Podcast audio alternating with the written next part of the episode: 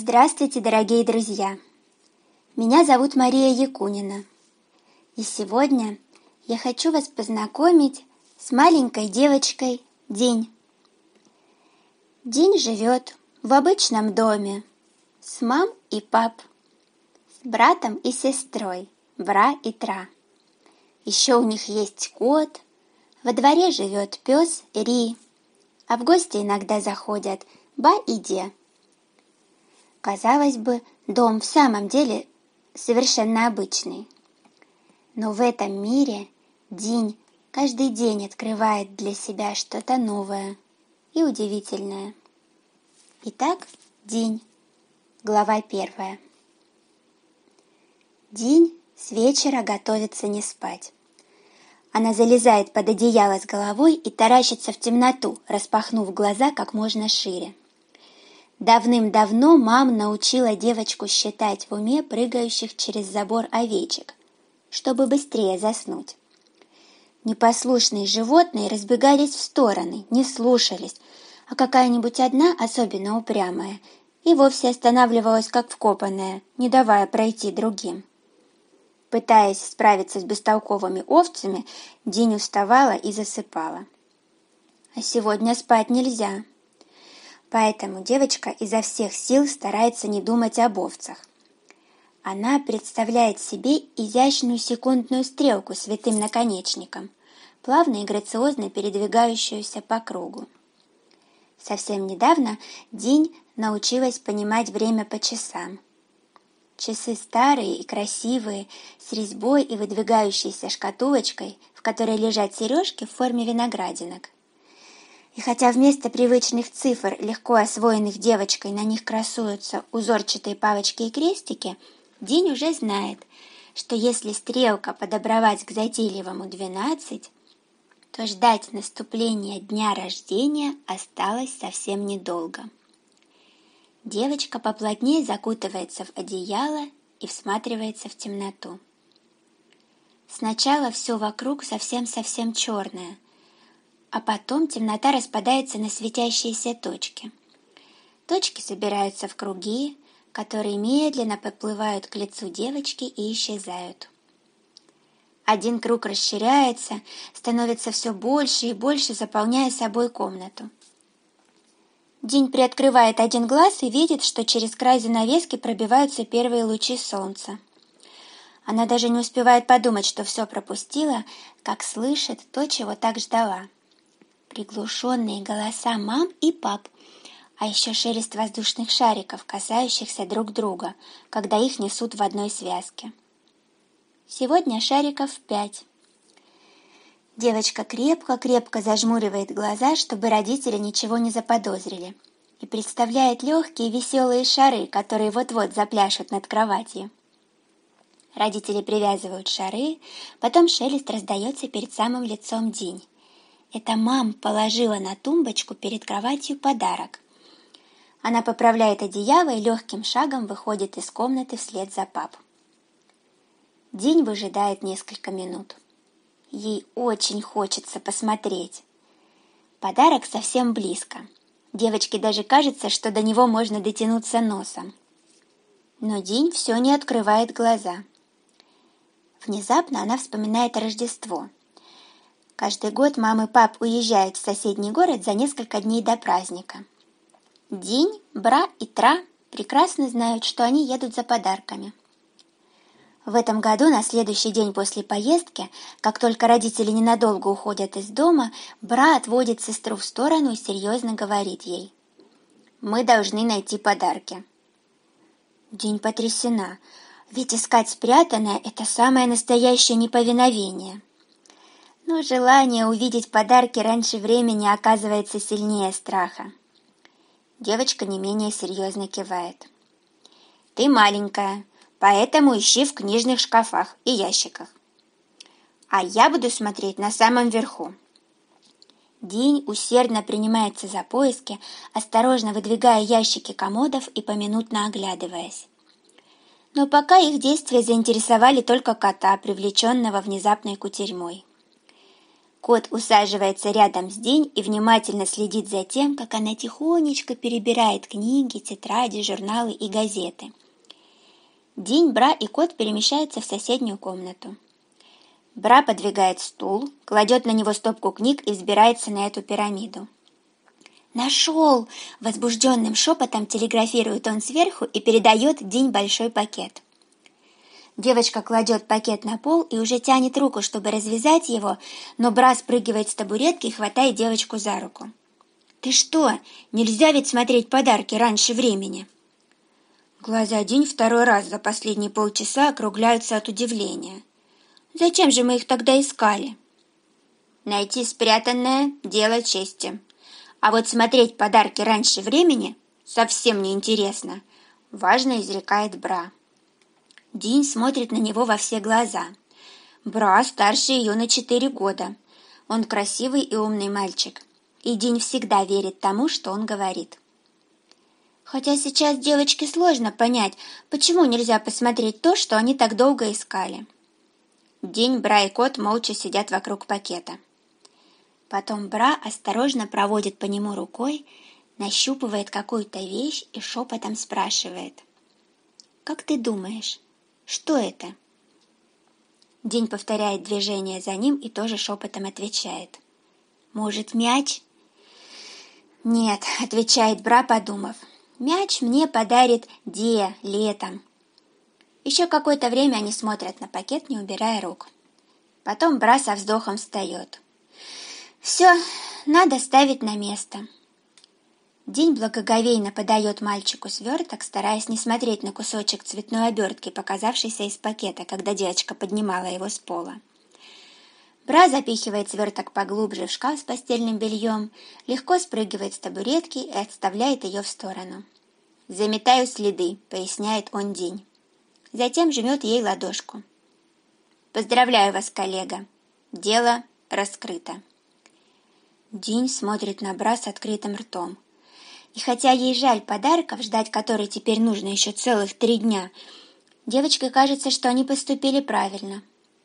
Теперь, лежа в своей кровати в нескольких сантиметрах от подарка, она понимает, почему. Для каждого подарка должно прийти свое время. Рождественский нужно получать непременно под елкой, после завтрака. А день рожденьевский сюрприз выйдет не настоящим, если сейчас не уснуть и не проснуться как следует. Девочка не открывает глаза и терпеливо уговаривает каждую овечку прыгнуть через забор. Над полем пролетает один воздушный шар, потом другой. Поле заполняется коробочками и упаковками, ветер разворачивает яркие обертки, и день крепко засыпает, полная радостных ожиданий.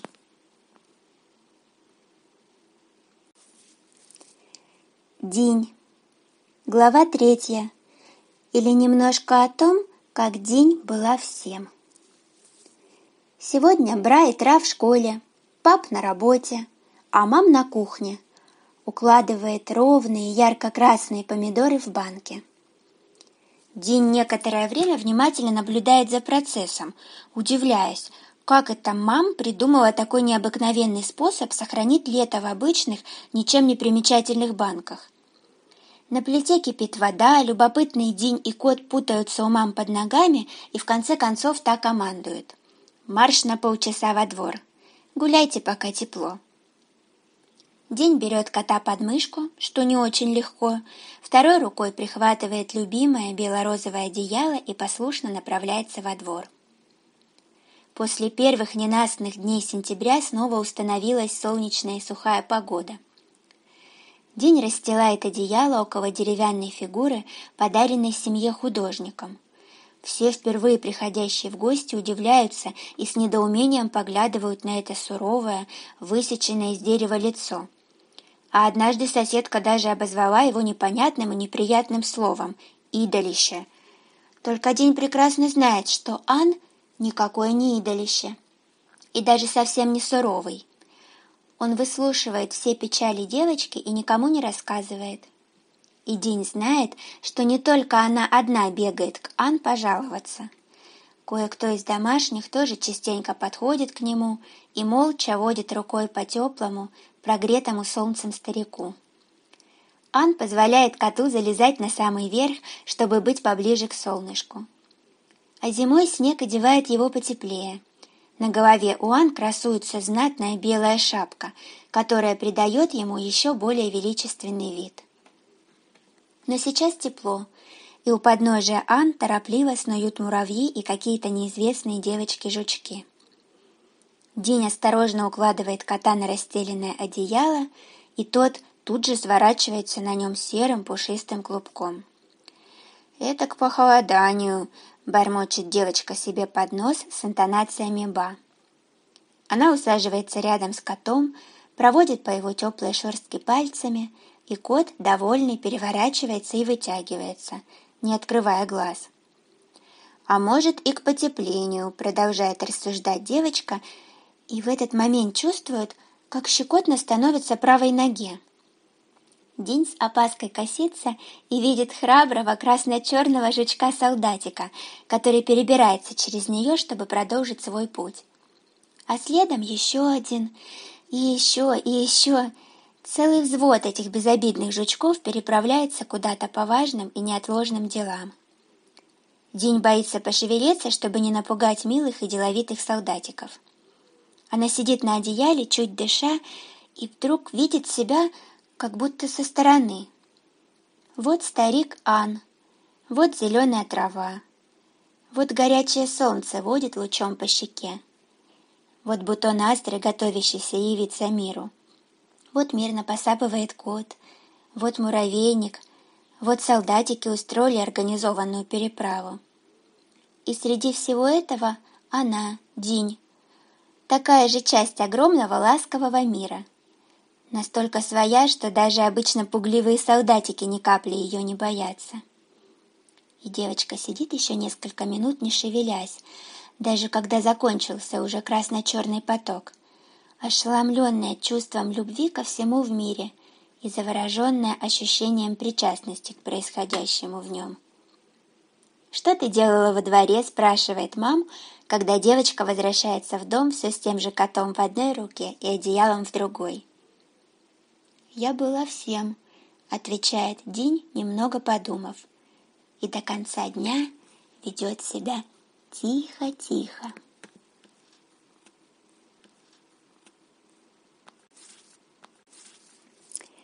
Добрый день. Меня зовут Мария Якунина. Наверное, вы когда-нибудь слышали фразу «Родителей не выбирают». А вот героиня моей книги – девочка с необычным именем Восьмерка, убедилась в обратном. Она находится в мире, где дети ждут своего появления на свет. Просто ли отыскать своих родителей? Узнаете из моей книги. Восьмерка. Глава первая. Первый раз я не появилась 11 января. Когда число выбирали, этот наш дедулечка, старший по датам, сразу сказал «Хорошо, как Лермонтов родишься». А они одиннадцатого поссорились. Все с Нового года что-то выясняли, выясняли, а тут прямо с утра «мама, возьми и заяви». Мне нужно подумать. А папа молчит. Я ему кричу через свой экранчик. «Пап, ну ты что? Ты же постоянно в ноутбук таращишься. В этом твоем интернете на каждом углу кричат, что нельзя женщине давать думать. Мама собралась и ушла. Чего доброго к бабушке пойдет. Я бабулю люблю, конечно, но она как губы подожмет, мол, я же тебе говорила. Вчера эта дура Настя из соседней капсулы появилась. Мы с ней как-то разговорились, я ей рассказала, что буду новое лекарство изобретать. Так она мне несколько месяцев назад заявляет – Мои в отпуск на моря поехали. Чувствую, пока ты родишься, я твое лекарство уже запатентую.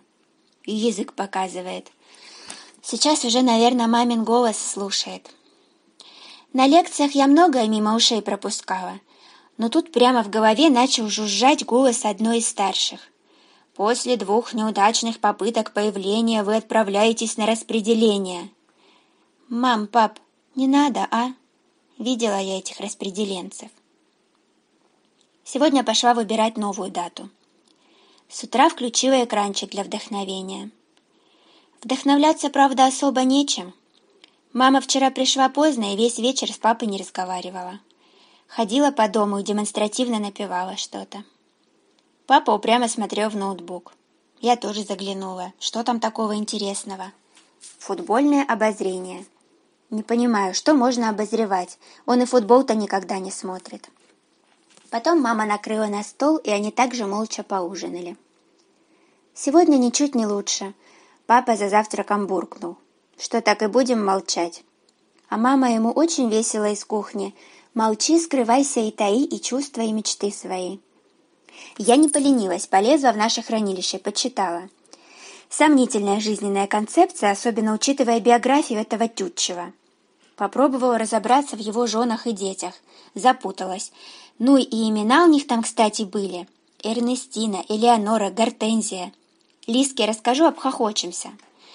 Нам тут пока хорошо, сами себе имена выбираем. А вот потом родимся, как обзовут нас какими-нибудь Мирабеллами и красней потом всю жизнь. Пока я про этого поэта с двадцатью женами читала, мои стали в таком же молчании на работу собираться.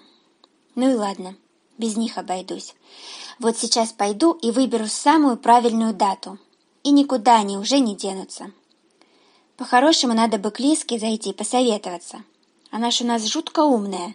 Все лекции по выбору родителей слушала внимательно, все записывала, отмечала, с личными архивами целый месяц сидела. Все что-то сравнивала, высчитывала. А я, как своих увидела на экранчике, так сразу и заорала. «Вот эти!» Тетенька с распределения на меня очень недовольно посмотрела и говорит так строго. «Попрошу вас говорить тише и вести себя спокойней». Я вспомнила, что нам на уроках по этикету общения говорили. Ну, точнее, мне Лиска потом пересказывала, на самом уроке я под партой про пингвинов читала. Случайно попалась ячейка хранилища, не оторвешься. Родителям бы тоже не мешало почитать, как друг к другу надо относиться.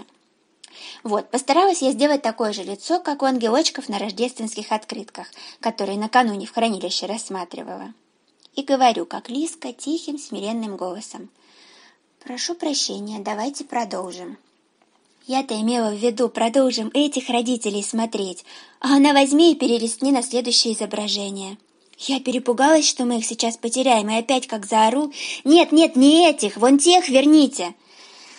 Она только вздохнула и что-то у себя на экране посмотрела. Потом так грустно на меня взглянула и говорит, «Хотите ознакомиться с личным делом? Могу предоставить в распоряжение на сутки». А я ни с каким личным делом знакомиться не хотела. Что там можно читать? И так ведь понятно, что вот эти самые лучшие. Я когда увидела, как они идут по улице, обнявшись, сразу поняла, что только меня им и не хватает. Но тетенька почему-то еще раз очень тяжело вздохнула и поставила галочку в своем журнале. «Все, — говорит, — идите».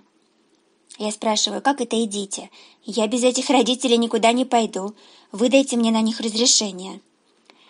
Она уже не сердилась совсем, даже улыбнулась. Разрешение будет выписано в течение дня. Ожидайте появления специального приложения на вашем экране. В случае принятия решения об отказе от заявки, но я ее не стала дослушивать, крикнула спасибо и со всех ног помчалась в капсулу. Весь день просидела у себя, даже к Лиске не ходила и в хранилище ничего не смотрела. Все ждала, когда появится приложение. Экран из рук не выпускала. Волновалась ужасно. Вдруг тетенька что-то перепутала, вдруг мою заявку потеряли или еще хуже, не одобрили. Но тут экранчик замигал голубоватым светом, и под кнопками «Хранилище» и «Помощь» появилась еще одна с красивой витой рамочкой. У меня так дрожали руки, что я никак не могла на нее нажать. А когда, наконец, попала по кнопке «Родители», мне вдруг сразу стало легко и хорошо, потому что папа с мамой сидели на диване, и смотрели какой-то фильм. В комнате было темно, только маленькая уютная лампа в виде изогнутого фонаря горела на столе. И лица у них в свете этой лампы были такие... В общем, я наконец поняла, что такое счастье. А то в хранилище об этом написано как-то непонятно.